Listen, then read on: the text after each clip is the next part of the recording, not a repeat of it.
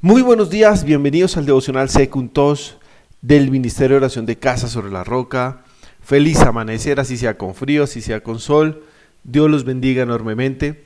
Y esto se llama es ¿qué tienes en tu nevera? ¿Qué tienes en tu alacena? Cuando uno está en la casa, uno visita la nevera y la alacena al día 5, 6, 7 veces, esperando encontrar algo diferente a lo que miró la anterior vez.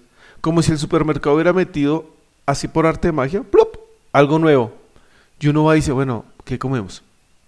Ay, después al rato, bueno, ¿qué comemos? Viejo, viejita, está lo mismo de siempre.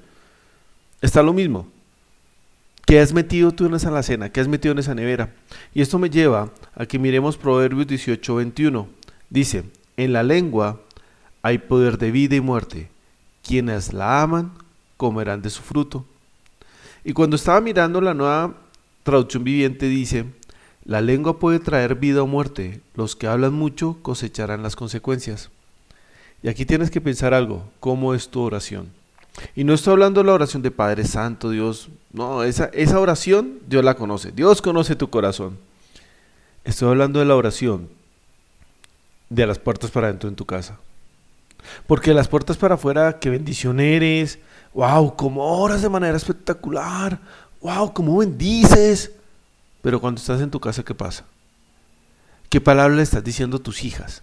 ¿Qué palabra le estás diciendo a tus hijos? ¿Qué palabra le estás diciendo a tu esposo, a tu esposa? La oración está compuesta gramaticalmente por, por varios componentes, pero tiene dos partes esenciales, algunas cosas que cambian, unas cosas que no cambian, variables o no variables. Y en el cristiano hay cosas que no deben cambiar, y es la de bendición bendecir.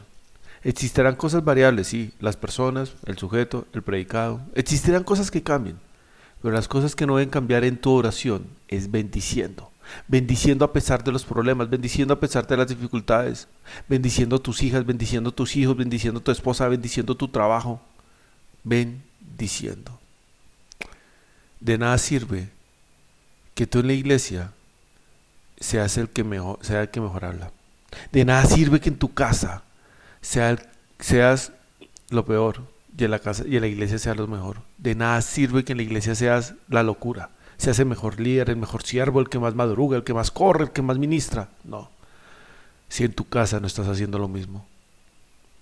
Quiero que evalúes hoy en este día que estás guardando en la alacena de tu casa, que estás sembrando en la vida de los que te rodean en tu casa. El templo está cerrado. Así que lo que tú hagas en el templo, lo que hacías en el templo, hoy vale cero. Lo importante es lo que haces en el templo de tu casa. Todos nos vamos a calentar, sí. ¿Estamos cansados de la cuarentena? Sí. ¿Todos estamos estresados? Sí. ¿Tenemos problemas? Sí. Pero evalúa. ¿Qué estás guardando en la nevera? ¿Qué estás cosechando? Porque eso que hables, de eso vas a comer después. Padre, damos gracias en este día por lo que tú estás haciendo, Señor.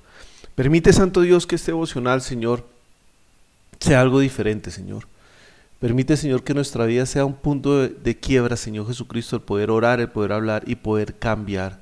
Oro por aquel papá, oro por aquella mamá, Santo Dios, que necesitan cambiar. Oro por aquel hijo que necesitan cambiar, aquellas hijas que necesitan cambiar.